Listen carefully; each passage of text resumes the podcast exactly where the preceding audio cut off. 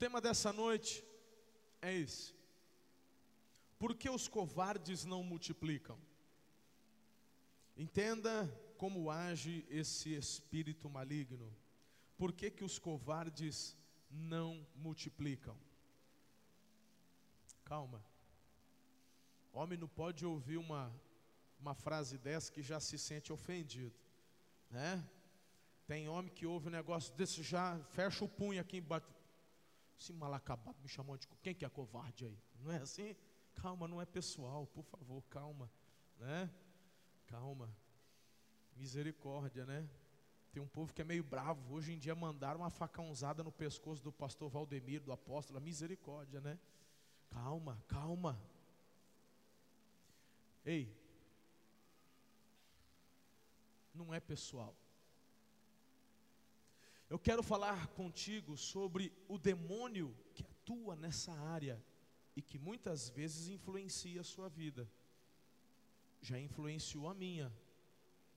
Hoje eu não permito, mas se eu der brecha, ele volta a influenciar.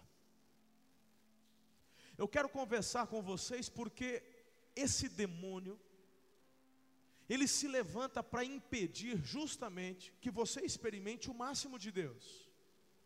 Deus tem sonhos, planos, projetos para a tua vida.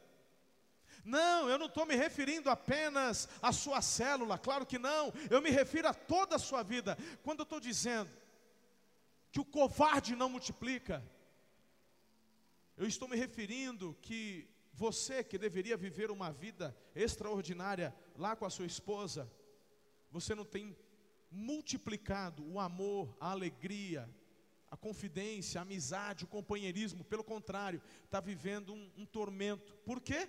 Porque você tem dado brecha para esse espírito demoníaco da covardia. Eu vou te explicar e vou te mostrar como que ele atua.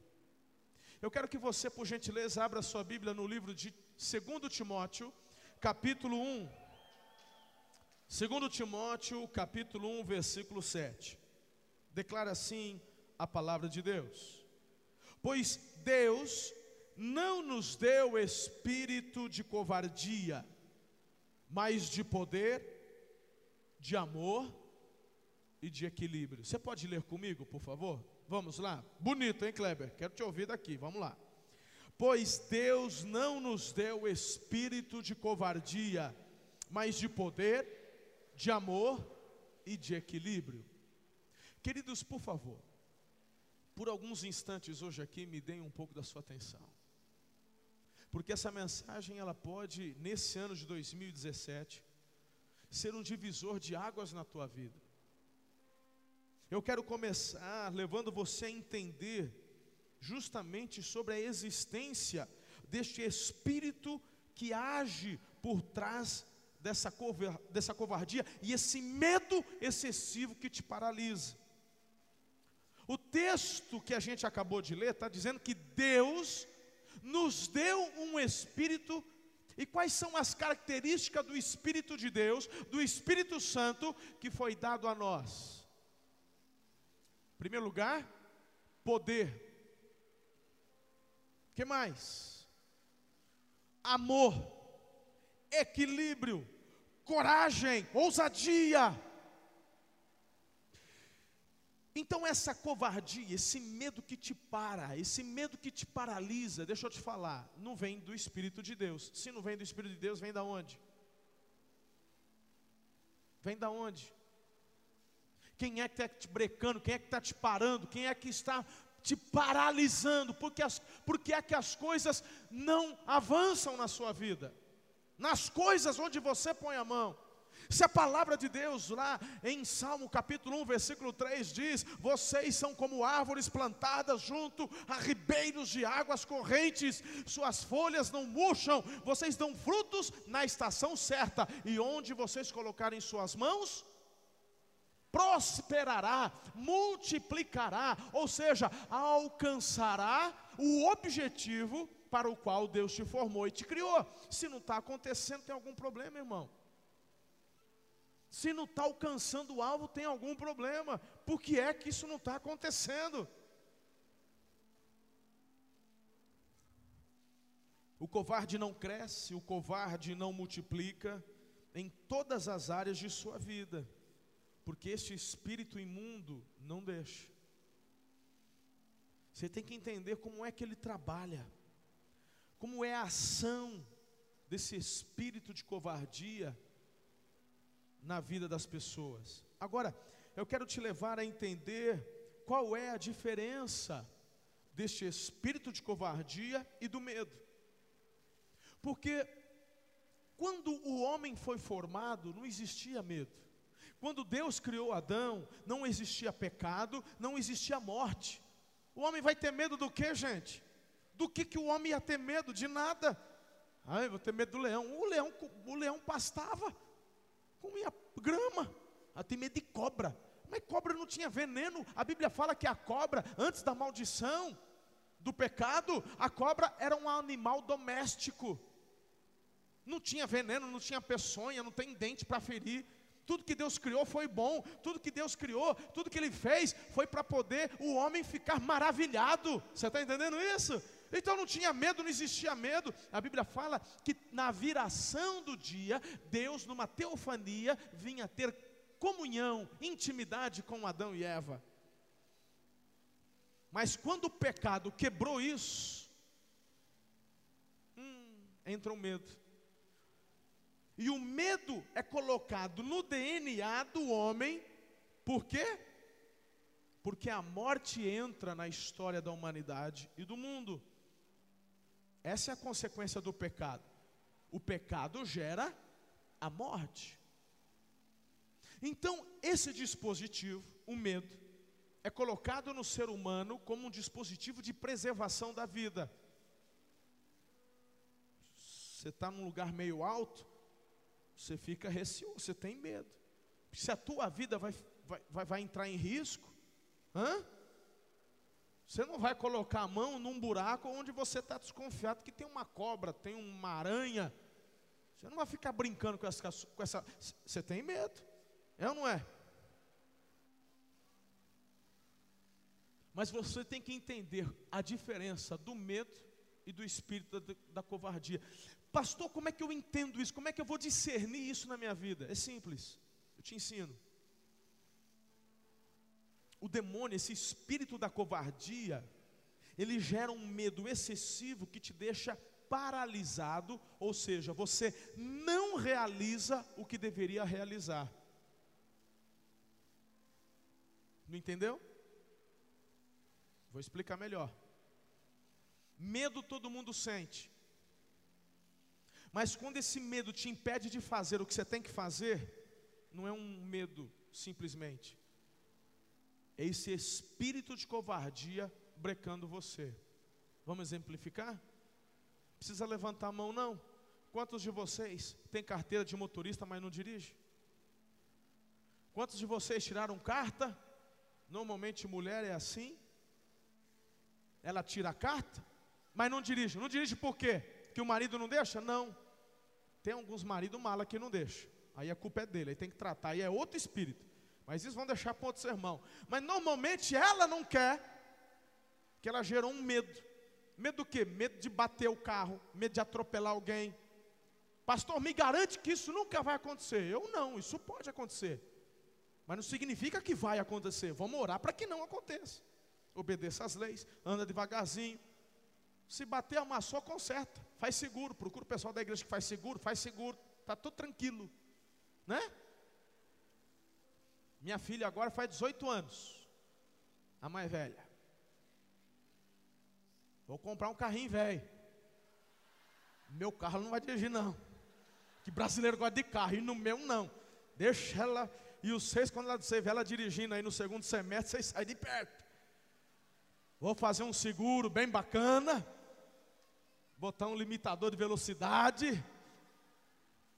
Mas no meu carro, eu já estou vendo um carrinho velho para ela comp comprar para, né? Mas vai dirigir. Vai dirigir. Vai, vai botar as caras, vai ter que enfrentar se tem. Não vai ficar paralisada. Por quê? Porque muitas pessoas ficam paralisadas pelo medo e as suas vidas são podadas. Agora, olha só como é interessante, parece uma coisa tão boba, mas não é. Tem mulher que tem carro, pode dirigir, tem carteira e não dirige, fica atormentando o marido. O marido tem que sair do trabalho para pegar ela, para levar no médico, para levar no dentista, para levar no ginecologista, para levar para comprar pão, para Meu irmão, a mulher podia estar tá fazendo tudo isso, rompendo, ajudando, acompanhando. Aí o marido não prospera no trabalho, porque tem que ficar fazendo um monte de correria com a mulher. Você já viu essa história em algum lugar? Agora, quem está te paralisando, mulher? Espírito de covardia. Espírito de covardia. Treina. Vença esse medo. Aquele que sabe fazer o bem e não faz, comete pecado. Ai, morro de vontade de, de ter uma célula na minha casa, de ser um líder, de ajudar, de evangelizar. Aí você não faz por quê? Tem vergonha, porque tem medo, não tem coragem. Meu irmão, isso não vem de Deus, não. Eu quero te mostrar isso aqui. Você está comigo? Algumas revelações, algumas características acerca de como atua e quais os efeitos da atuação deste espírito de covardia no coração do ser humano. A primeira é que o covarde é inconstante. Ei, olha aqui. Lembre-se, não é pessoal. Não é pessoal. Eu não estou te ofendendo. Eu estou te alertando. Eu quero ser instrumento nas mãos de Deus para que os seus olhos sejam abertos e você seja liberto dessa influência de covardia na tua vida. Estamos juntos? Mas quem está debaixo da influência desse espírito de covardia é inconstante. O covarde é inconstante. Uma pessoa, querido, que ela toda hora está mudando, ela tem medo de tudo, ela tem medo de tomar decisões. Ela toda hora é, é levada pelo vento. Meu irmão, olha o que está escrito em Tiago, capítulo 1, versículos 6 e 7. Aquele que duvida é semelhante à onda do mar, levada e agitada pelo vento. Não pense, tal pessoa que receberá coisa alguma do Senhor pois tem a mente dividida e é instável em tudo que faz. É inconstante, é instável. O covarde não recebe nada de Deus. Não recebe, e eu vou te provar na palavra daqui a pouco. Você tem que entender, querido. Você conhece gente assim? Hã? Um dia, esse camarada quer ganhar a cidade de Araçatuba para Jesus. Um dia, esse camarada fala, pastorzão, estamos juntos. Meu pastorzão é demais, eu amo meu pastor. Aí dá um ventinho, dá uma dorzinha de barriga. É porque essa igreja não tem amor, porque esse pastor é um mala, ele não sabe pregar, esse pastor é insensível, e já começa. Uma hora estamos juntos, noutra hora, uma hora ele quer ganhar a cidade para Jesus, a outra hora ele quer que vai todo mundo para o quinto dos infernos. inconstante. Já viu gente assim? Meu Deus do céu. Pessoas dessa forma vivem fugindo de tudo e de todos, inclusive de si mesmos. É o tipo de gente que já está maduro, está preparado, e fica enrolando a mulher, já está noivo faz 10 anos e não casa. Covarde.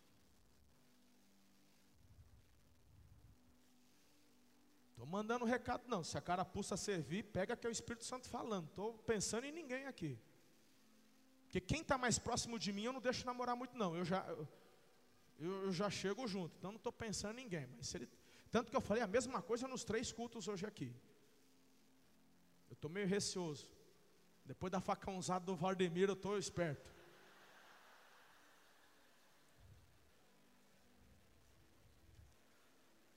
O pessoal da minha equipe falou, pastor, você vai ter que. Eu vou continuar do mesmo jeito. Mas você tem, já tem um pessoal a mais olhando aí. Olha, ele nem ri, olha lá. Aqui atrás tem um monte, hein? Aqui atrás tem um monte, vocês não vêem, mas tem. É bom já falar, né? Porque.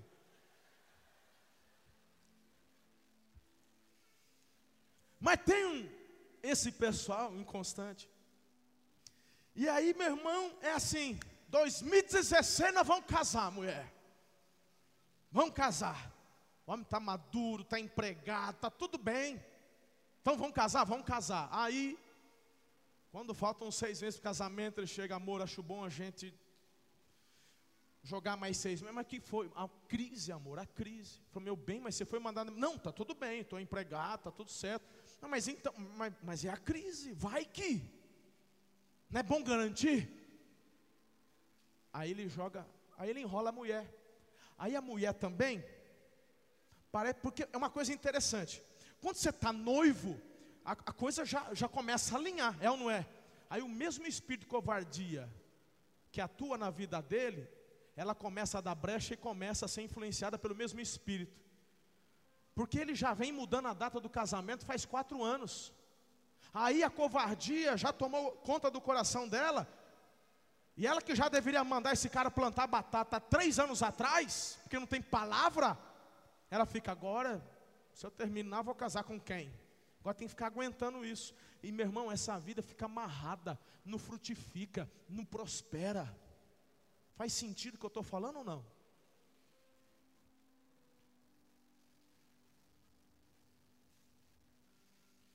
Essa inconstância não vem de Deus. Meu irmão, esse espírito de covardia te leva a você não ser um homem, uma mulher de palavra. E a Bíblia diz que o teu sim seja sim e o que o teu não seja não. Deixa eu abrir um parênteses aqui.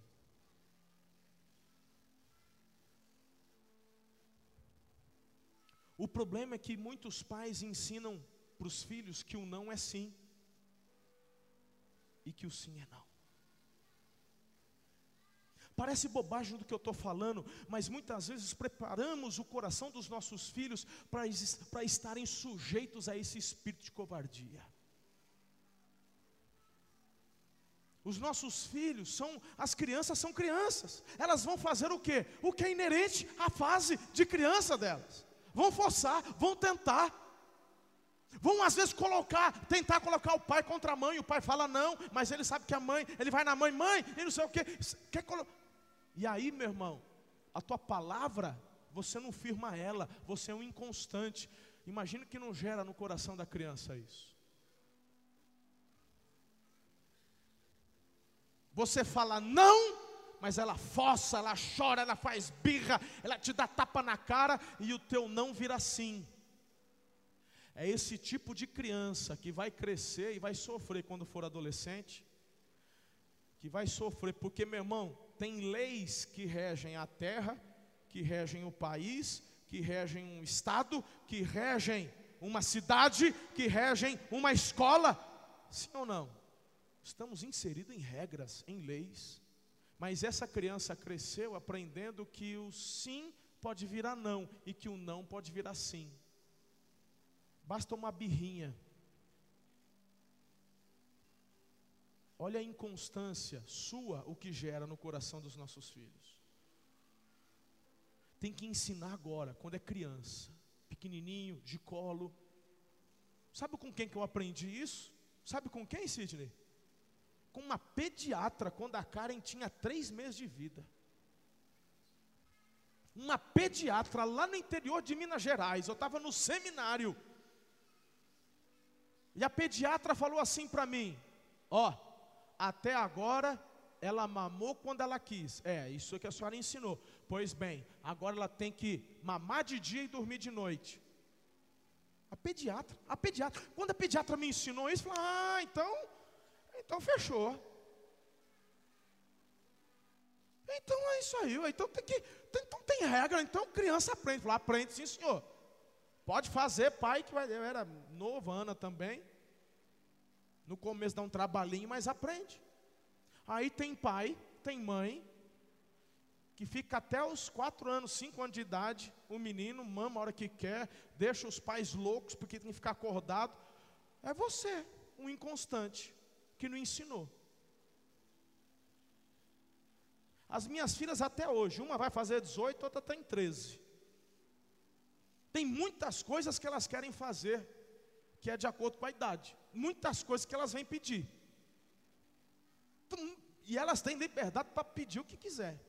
Pai, quer, posso sair com fulano? Pai, posso dormir não sei o quê? Pai, posso não sei o quê? Ela pode pedir, mas ela sabe de uma coisa. Quando eu falo não, elas não perguntam a segunda vez.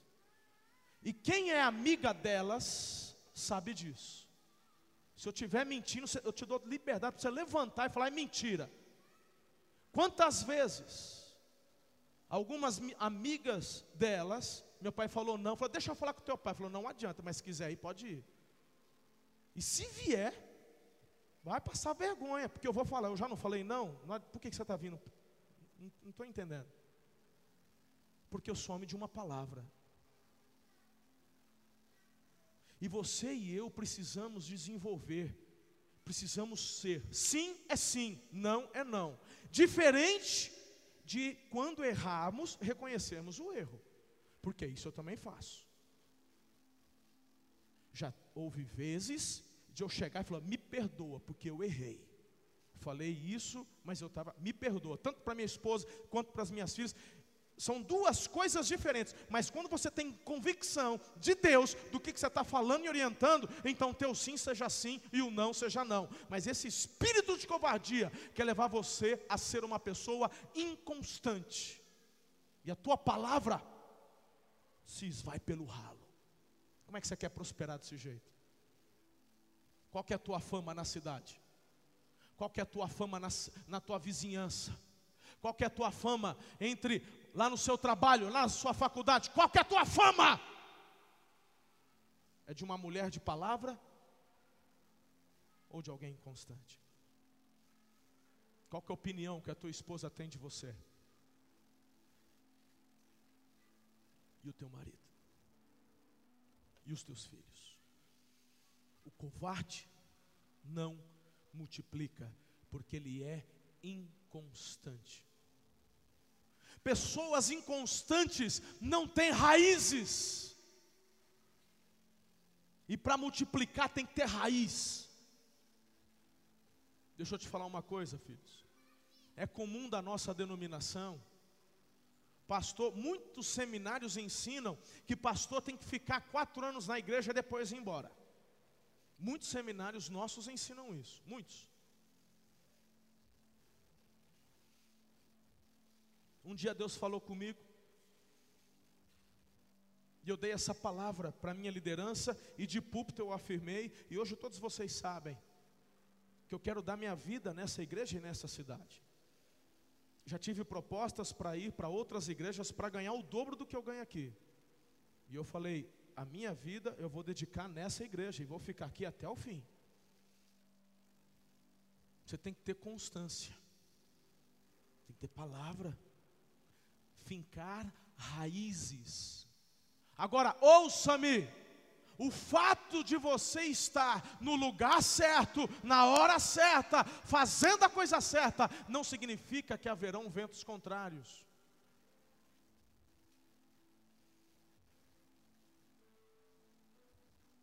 dificuldades, tempestades, chuvas e ventos contrários fazem parte da vida cristã. Árvores, ainda em formação, quanto mais tempestades elas sofrem, mais profundas são as suas raízes. Então, quando vier no teu casamento, na tua empresa, nos teus relacionamentos, na sua célula, quando vier sobre você ventos fortes, louve a Deus, porque é o que a Bíblia está dizendo. Tende por motivo de toda alegria o passados por várias provações, sabendo que a prova da vossa fé, uma vez confirmada, produz perseverança. Tiago capítulo 1, versículo 1 e 2. Então, quando vem o vento, tuas raízes estão se aprofundando e está te preparando para ventos mais fortes. E quando estes vierem, você está firme. Você pode até dar uma envergada, irmão. Mas é igual bambu. Volta. Há uma segunda revelação com relação a ação desse espírito demoníaco na vida de muitas pessoas. E essa é que covardes não conquistam o reino de Deus. Covardes não conquistam o reino de Deus. Abra sua Bíblia em Mateus capítulo 11, versículo 12.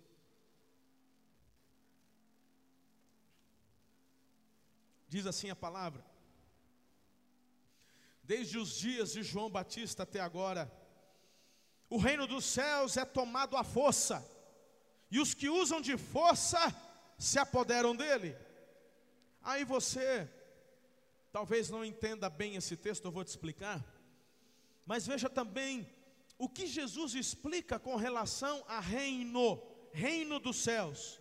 Ele ensinou aos seus discípulos através de uma oração que lhe dizia: Venha a nós o teu reino, seja feita a tua vontade, assim na terra como é no céu. Agora preste minha atenção. Por que, que o covarde não conquista o reino de Deus? Porque Jesus está dizendo que esse reino é conquistado à força. Eu não estou falando de salvação. Salvação é pela graça. Jesus deu a vida dele, o sangue dele nos justifica. Pela fé recebemos e pela graça somos salvos. Diga amém. Eu estou falando de reino. Eu estou falando da cultura do céu, da manifestação do céu na terra. Eu estou falando da transformação. Eu estou falando da mudança. Por isso que muitas pessoas vêm à igreja, muitas pessoas se maravilham com o evangelho de Jesus Muitas pessoas dizem, eu, eu quero, eu quero. Mas daqui a pouco, ó. Porque covarde não conquista o reino. Reino se conquista a força, é coisa para homem macho, para mulher de palavra, de fibra. Assisti um filme essa semana do que aconteceu. Eu e a família assistimos, é, não lembro o nome do filme, mas é legal baseado em fatos reais. Assisti no Netflix. Um, um, um, africano que fez medicina no, no, na França. E aí trouxe a família para trabalhar numa cidadezinha no interior da França. E tinha uma expressão idiomática naquele povoado que era muito interessante. Falava assim: tem que ter fibra na tripa. É igual o nosso sangue no zóio. Mesma coisa. Deixa eu te falar. Quem não tem fibra na tripa, meu irmão, não conquista o reino dos céus. Não conquista. Jesus está dizendo isso, você tem que ter fibra. Não entendeu? Ah, eu vou explicar. A Bíblia fala, Paulo, no livro de Gálatas, capítulo 5, que há uma luta, há uma guerra diária da carne contra o espírito, do espírito contra a carne, porque a carne luta contra o espírito, e o espírito, o que é contrário à carne, um agrada o outro. A carne e o espírito não andam junto. Um gosta de uma coisa, o outro gosta de outra. Não tem conversa. Aí a pessoa vem para a igreja, mas ela quer servir a Jesus do jeito dela. Jesus fala: esquece, ou é do meu jeito ou nada feito. Eu quero ficar na igreja, mas eu quero ficar com meus casinhos extraconjugais. Ninguém está sabendo, o que o olho não vê, o coração não sente, está tudo bem. Jesus fala: não, esquece. Ah, mas não consigo, o problema é teu, dá teus pulos, é coisa para homem, não é para covarde. Porque covarde não conquista o reino. Tem que ter jejum, tem que ter oração. Eu sei muito bem o que é passar por uma abstinência de quem larga o cigarro. Quando era adolescente eu fumei, eu sei como é que é isso. Quem já bebeu e há irmãos preciosos aqui que foram libertos do álcool, você vai falar para mim que você largou de beber, largou de fumar e foi assim, facinho, facinho. Não te deu dor de cabeça, não te deu nada. Pois a gente, quando vai fazer uma transformação alimentar para cuidar do templo do Espírito Santo, tem uns gordinhos que falam assim, pastor, eu estou expandindo o templo do Espírito Santo. Toma vergonha na tua cara, porque todo gordo ainda é mentiroso. Eu sou gordo, eu posso falar. Tamo junto, irmão. Né? Esse templo externo diminui, o de dentro na intimidade que expande, e o que expande não aparece por fora. Então, não venha com churumelas. Agora, meu irmão, até para a gente fazer uma reeducação alimentar, precisa do que? Esforço. Quanta vergonha você já não passou com a nutricionista?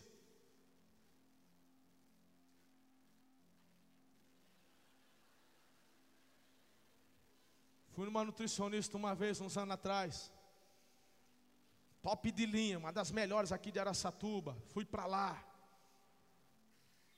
Aí ela falou, eu falei, meu Deus, eu vou romper, vou ficar magro agora, agora. É isso aí mesmo, doutor, você está certa, você está certa. Aí faz aqueles examezinhos e tal, ortomolecular, pensa uns negócios chiques. Fui lá, agora. Ela falou assim: você não pode glúten, né? Também não gosto de glúten, não vou comer glúten. Você quer, ah, também não pode largar. Você sai de lá, meu irmão, né? Igual você sai domingo à noite, aleluiado. Parece que tem fogo no teu pé que você está, né? Até chegar a primeira picanha na tua fuça. Aquele cupim casqueirado.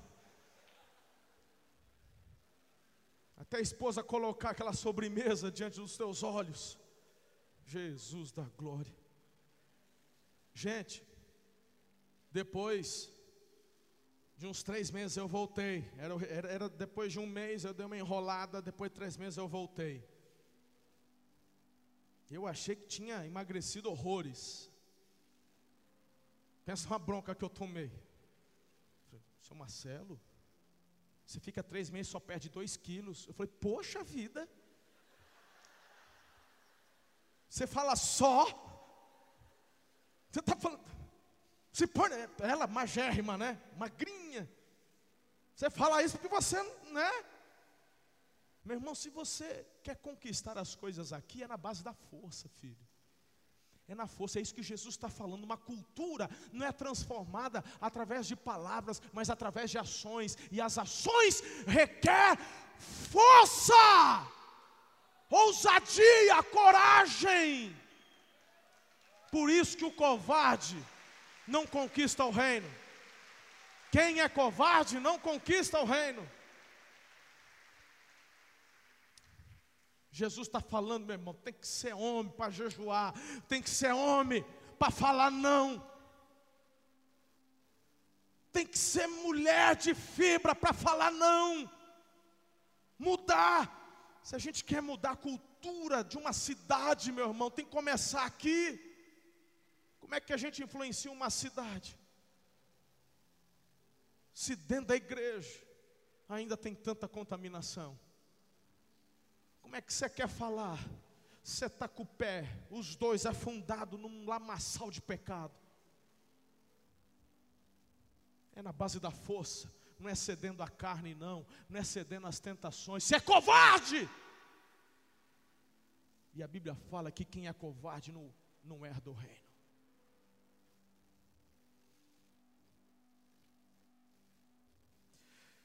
O espírito de covardia não nos deixa crer nas promessas de Deus, não nos deixa viver a vontade do Pai. Apocalipse 21, 8: Os covardes não têm parte no reino de Deus, eles serão lançados no lago de fogo. Sabe por quê? Porque o covarde anda por vista, mas os corajosos andam por visão pela fé. O espírito da covardia quer roubar tua fé. 2016, todo mundo, em 2015, profetizava 2016 o pior ano. O que, que você me ouviu falar antes de entrarmos em 2016? E no começo de 2016? E durante 2016, o que, que você ouviu o teu pastor falar? Não estamos em crise, estamos em Cristo. Talvez para algum desavisado pode apontar o dedo para mim e falar: o senhor, é uma, senhor é um alucinado. O senhor não lê jornal, teu pastor lê jornal. Teu pastor lê jornal, tem Folha da Região, Estado de São Paulo, o alto, o que tiver. Na, eu, eu leio, irmão. É numa mão a Bíblia, na outra mão é jornal. Eu estou informado, eu estou vendo. Acontece que a profecia que é dita nesses jornais não entra no meu coração. O que entra no meu coração é só as palavras proféticas da palavra de Deus, porque eu não ando por vista, eu estou vendo, mas eu não sou movido pelo que vejo, eu sou movido por aquilo que eu não vejo, mas por aquilo que eu creio. Isso é para os corajosos, aleluia. É por isso que a crise não te pega. Você não é covarde, você é corajoso. E o corajoso multiplica. Ele passa pelo vale. Aleluia. Há uma terceira revelação para os nossos corações nessa noite. O covarde não pode fazer parte do exército de Deus.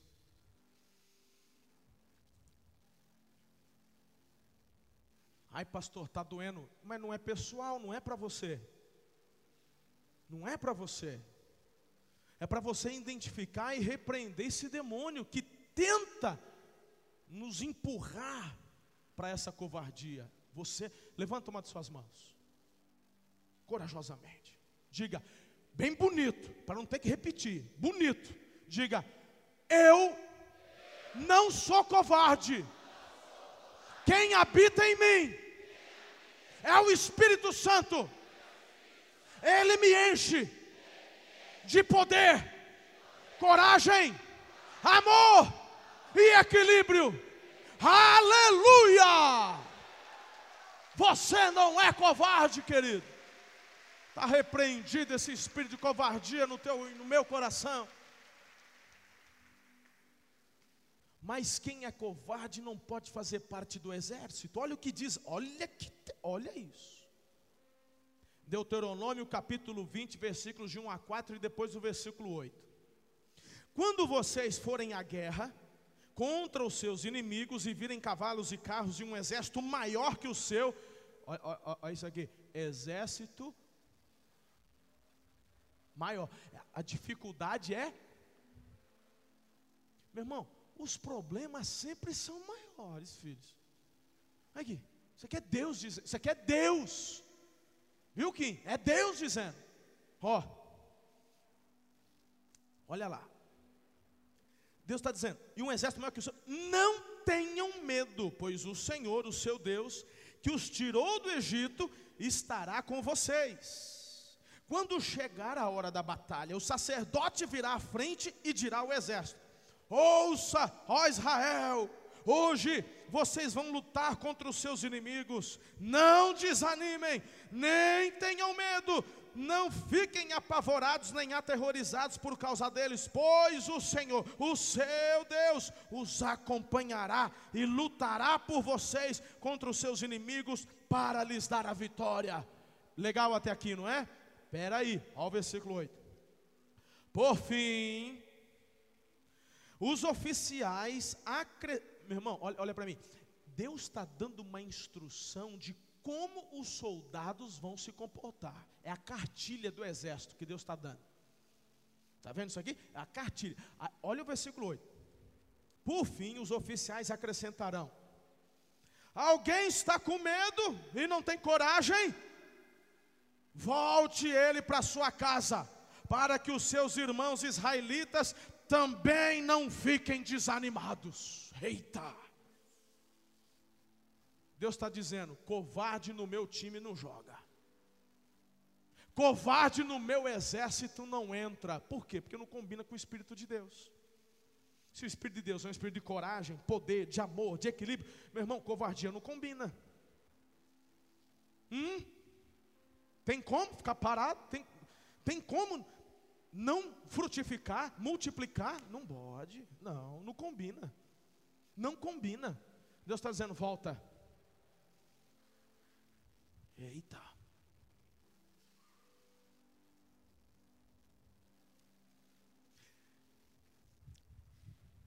Deixa eu falar para vocês do, do, do, do Gideão. Vem cá, vamos conversar.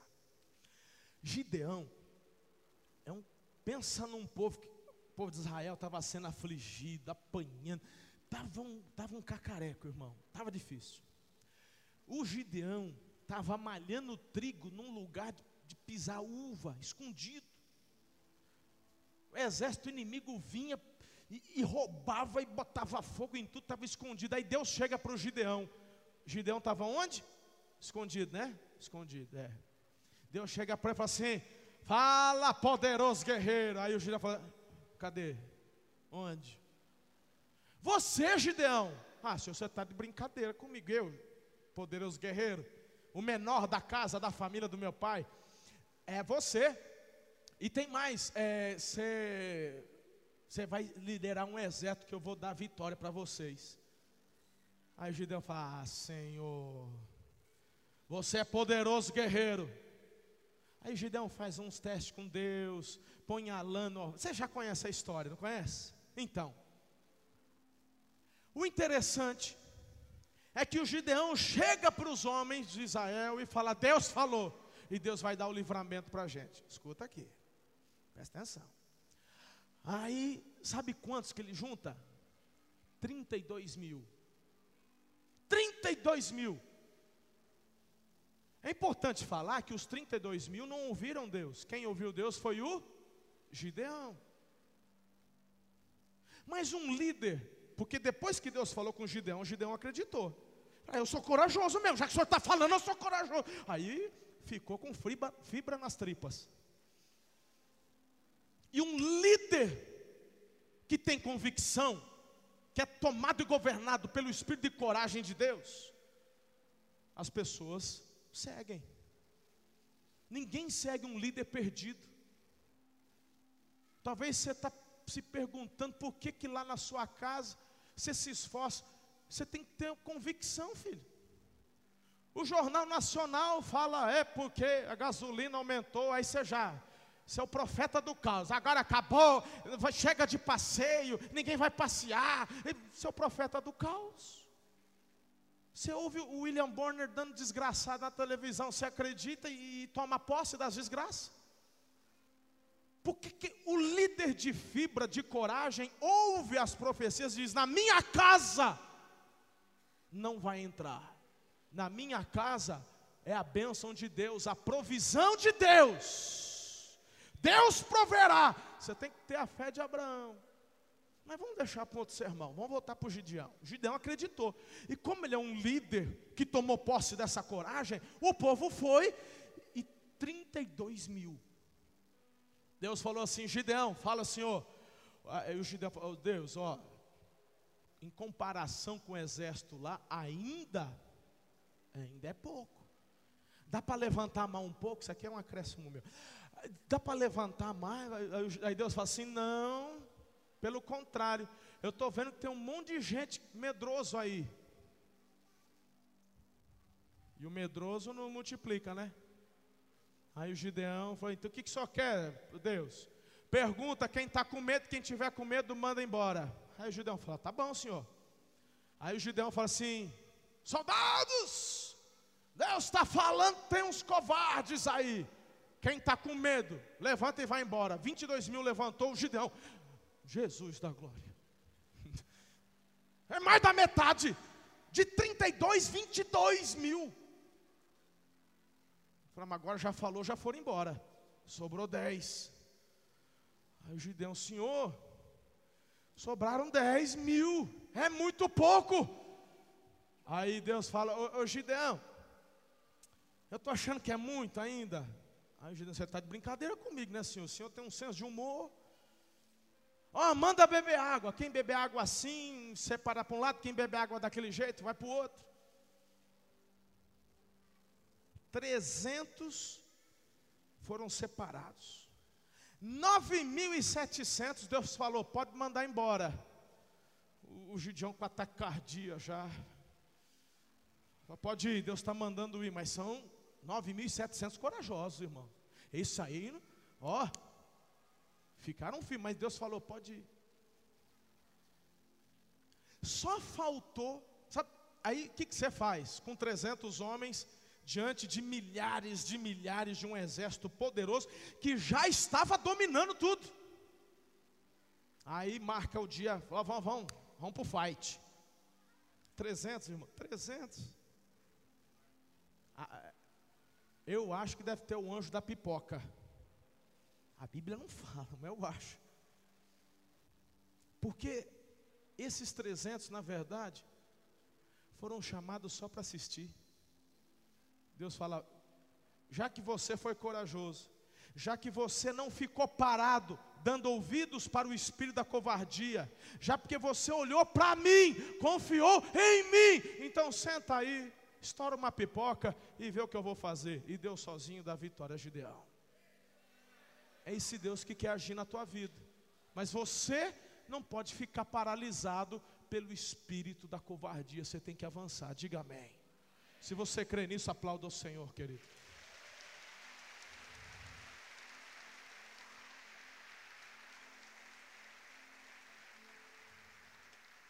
Não se esqueça, estou terminando.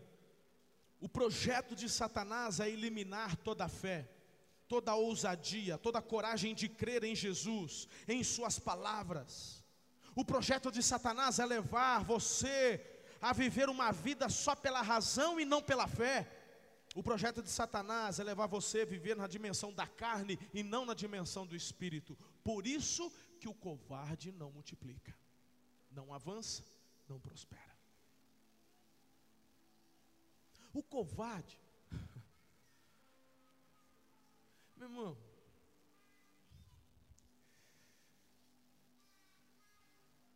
olha só a quarta revelação que eu tenho para o teu coração aqui, olha aí. O covarde, ele não realiza a obra de Deus.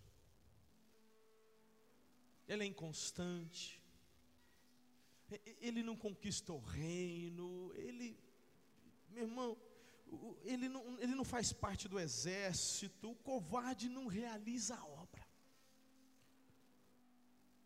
Eu não vou me delongar muito aqui, mas eu quero te falar algo que eu tenho dito bastante no Tadel aqui de, de terça-feira. No capítulo 25 do Evangelho de Mateus, Jesus conta uma parábola a parábola dos talentos. A Bíblia fala que Jesus dá cinco talentos para um, dois para o outro e um para um outro. Um talento é uma medida, e essa medida equivalia a 35 quilos. Então, esse talento, 35 quilos, vezes 5 dado para um, vezes 2 dado e um. O Senhor dá, e fala: Vão trabalhar. E eles saem. Depois de um tempo, não se sabe quando o Senhor volta para cobrar. Presta atenção nisso. Ei, ele volta para cobrar. O que tinha cinco multiplicou, foi para dez. Muito bom, show de bola. O que tinha dois multiplicou, estava com quatro. Uh, show de bola, desse jeito. O que tinha um Olha o que, que ele escreve. Versículos 24 a 26. Lê, lê comigo. Eu sabia, isso é a resposta do que tinha um. A hora que eu vou, e aí? Olha a resposta dele. Eu sabia que o Senhor é um homem severo, que colhe onde não plantou e que junta onde não semeou.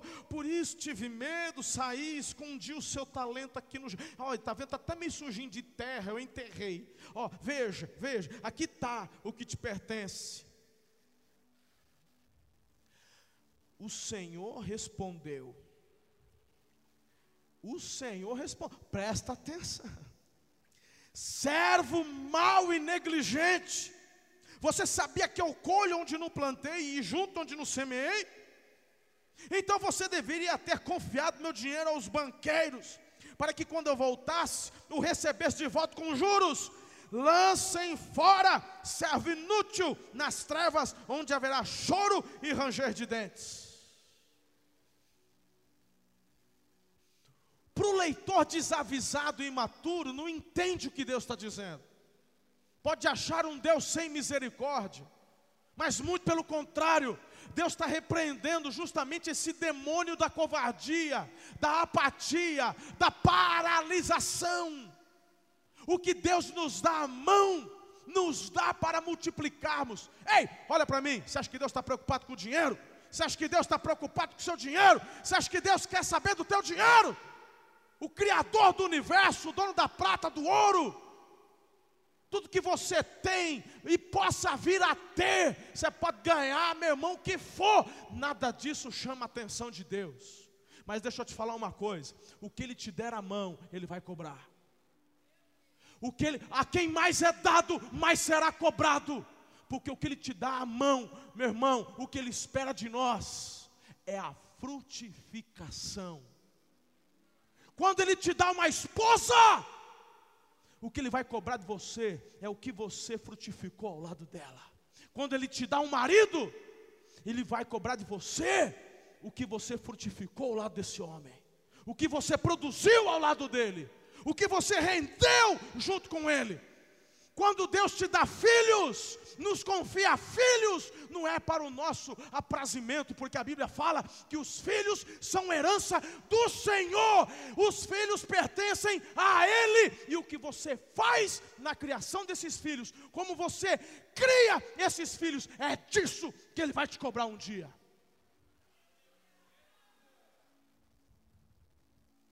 Mas o covarde, o inconstante, não multiplica. Pega esse um talento, quando não perde, devolve um. E Deus fala: a lei que eu regi a terra, a lei que eu instituí na terra, é a lei da multiplicação e do crescimento. Se o que eu te dei, você não multiplicou, é porque você foi tomado pelo espírito da covardia. E eu e você prestaremos conta um dia. Não se engane. Não se engane. Porque a Bíblia diz em Gálatas: de Deus não se zomba. Qual a última vez que você chorou diante de Deus por causa dos teus filhos? Estando tudo bem.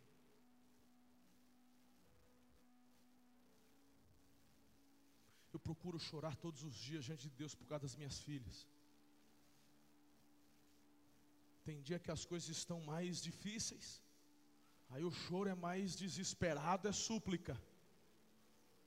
Mas constantemente. Por quê? Porque além do meu amor que eu tenho por elas, Ele vai me cobrar da multiplicação na vida delas. Vai cobrar você. Deus não vai me cobrar que carro que eu tinha, que tamanho que era a minha casa, e nem a herança que eu deixei, a empresa, mas Ele vai me cobrar o que, que você fez com a esposa que eu te dei. Ontem eu fiz um casamento, Deus me deu uma palavra que eu quase não consigo terminar o casamento. Coisas que nós sabemos, mas muitas vezes não paramos para refletir. Como, por exemplo, um casamento tem prazo de validade.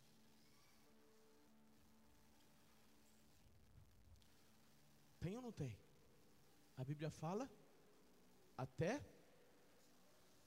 Então, se a morte um dia põe fim, casamento tem prazo de validade. Quando é? Não sabemos.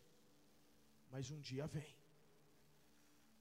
Alguns podem usufruir até a velhice, mas eu e você conhecemos inúmeros casamentos que terminaram precipitadamente por doença, acidente.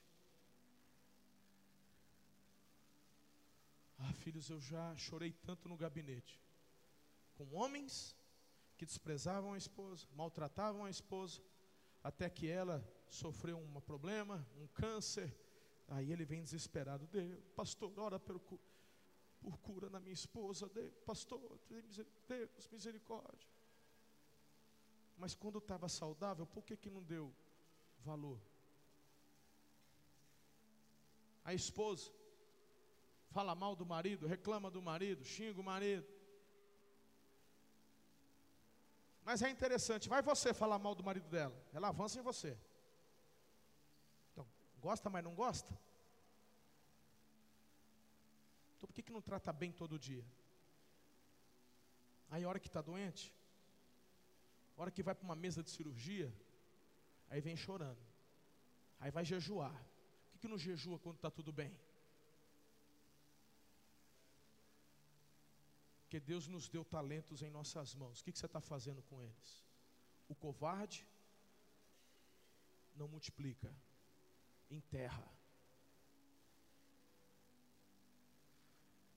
mas seremos cobrados um dia. Você está vendo que eu estou dando ênfase em coisas que são pessoais e particulares? Mas começa a aplicar isso em todas as áreas da sua vida, inclusive na sua vida espiritual. A célula que Deus te deu, os discípulos que Deus te deu, as pessoas que Deus tem colocado na tua vida para você evangelizar e falar do amor dele, ei, são talentos. E um dia ele volta para cobrar.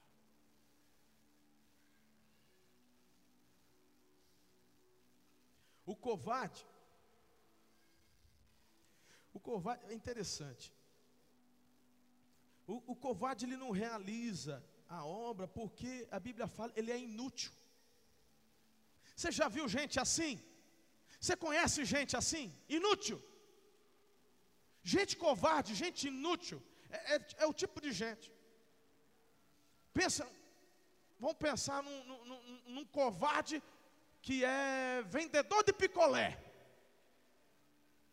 Se um vendedor de picolé, ele é covarde, é inútil. Num dia que faz 50 graus, ele fala: Eu não vou nem sair para vender sorvete, vai derreter tudo, está muito calor. Mas um, um, outro vendedor de picolé a 50 graus, mas é corajoso, cheio do Espírito Santo, ele fala: Meu Deus, hoje eu vendo tudo. Ele sabe que ele vai sair na rua, ele vai vender em velocidade dobrada, não vai dar tempo de derreter. Conseguiu entender? Que tipo de gente você é? O covarde não multiplica. Em último lugar, para encerrarmos essa noite. O covarde não se entrega a Jesus. Não é pessoal, não se ofenda. O espírito da covardia, esse demônio da covardia, ele quer influenciar você para que você não se entregue a Jesus. Não é pessoal. Hebreus capítulo 10, versículo 19 diz: Tendo, pois, irmãos, ousadia para entrar no santuário pelo sangue de Jesus. Diga ousadia. Quem nos dá ousadia? Espírito de coragem, espírito de ousadia, é o Espírito Santo. Ele nos dá. Agora, olha que interessante em Gênesis capítulo 3, versículo 10. Adão respondeu: Ouvi teus passos no jardim, Senhor, e fiquei com medo porque estava nu, por isso me escondi. Ué, espera aí, mas Deus vinha toda a viração do dia. Você nunca ficou com medo, Adão? O que está pegando? Eu vinha para conversar com você, ter comunhão com você. Você nunca teve medo, Adão? O que está com medo agora? Ouvi que estava se aproximando e tive quando o pecado entrou no coração da humanidade através de Adão, foi a brecha e a legalidade que o inferno precisava para a manifestação desse demônio também o demônio da covardia, do medo, da paralisação. É uma consequência do pecado. Você tem que ter ousadia para entrar na presença de Deus. Você já viu gente? A hora que o fogo está crescendo, hora que a manifestação, poder de Deus, tem gente que já vai embora. Sabe? Tem medo dessas coisas. Tem medo do que não conhece. Porque quem conhece quer mergulhar. Quem conhece não quer sair do braseiro, do fogo. Mas quem não conhece, quem é paralisado pela covardia e pelo medo, tem medo. Ouvi a voz do Senhor, tive medo. Irmão, esses dias, final do ano, eu fui pregar em Marília. A Karen estava comigo. A, a, eu preguei nos três cultos lá. E eu estava pregando a mensagem que eu preguei aqui sobre o batismo com o Espírito Santo, lembra? No último culto, no culto das 19h30 lá, meu irmão, meu Deus do céu. Deus me deu uns negócios meio doido para fazer. E, e, Jesus, aquele culto, pensa num, num Pentecoste que virou aquilo. Meu irmão, eu fiquei tão, tão chapado, fiquei tão doido. E, e, foi uma manifestação, aquele povo chorando e Deus agindo, pastor Domingos não conseguia ficar de sapato, ficou descalço, meu irmão, ficou um negócio, porque parecia parecia não, Deus estava ali, uma manifestação da glória dele. Meu irmão, fiquei, a vontade que eu tinha que era de pular no chão e sair assim, nadando no nada. O negócio não dá para explicar. É demais. Que quando quando você percebe a manifestação da presença, e essa presença vai aumentando, vai aumentando, vai, a gente quer mais, mas quem está tomado pelo espírito da covardia sente medo e se afasta.